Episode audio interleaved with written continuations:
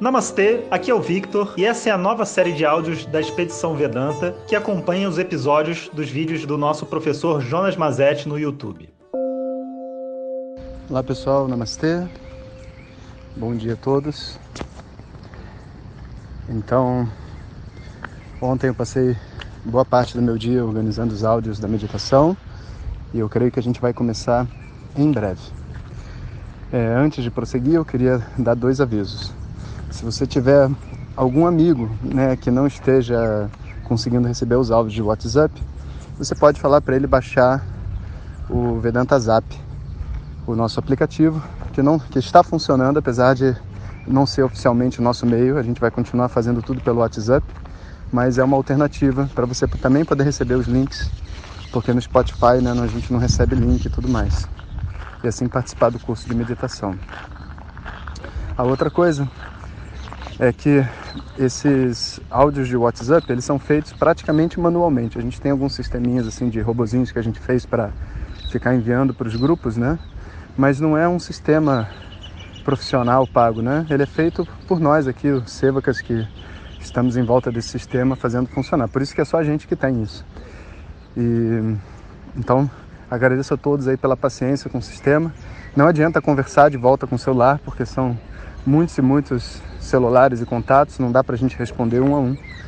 Mas se você tiver alguma dificuldade, você posta no Vedanta com Jonas Mazetti no Facebook ou adiciona a gente no Instagram, arroba Jonas Mazetti, arroba Vedanta com vedanta.jonasmazetti, que a nossa equipe intercepta a mensagem de vocês.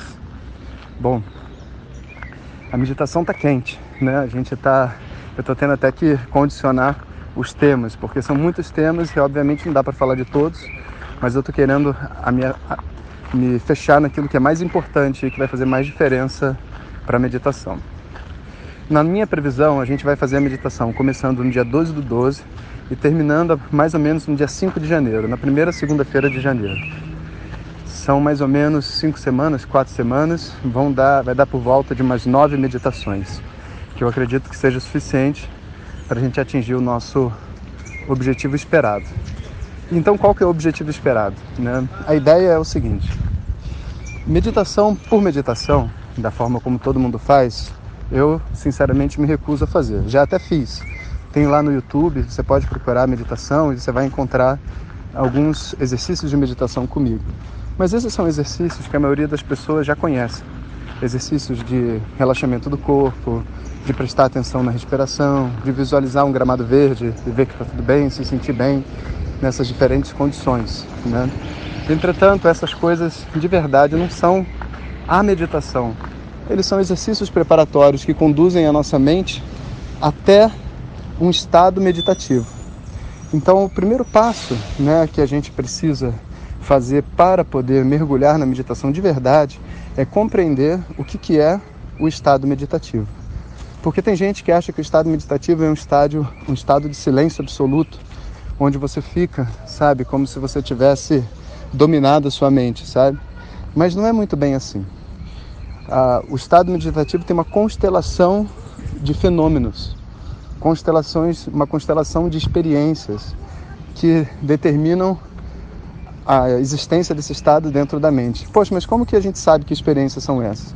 Bom, porque as pessoas estão meditando há milhares e milhares de anos, né? E as experiências são as mesmas. Então, conhecendo esses pequenos fenômenos que ocorrem quando a gente está no estado meditativo, né? E fazendo, praticando a meditação, a gente consegue aferir em que direção a nossa mente está andando. Porque o estado meditativo, assim como o estado, sei lá, de sono, de sonho, não é algo que você pode controlar com o seu consciente. O seu consciente pode fazer todo o esforço para deitar na cama, mas Dormir não é algo que você comanda a mente. Esse é um exercício do subconsciente. Então, o nosso treino é fazer o nosso ritual de ativação do subconsciente.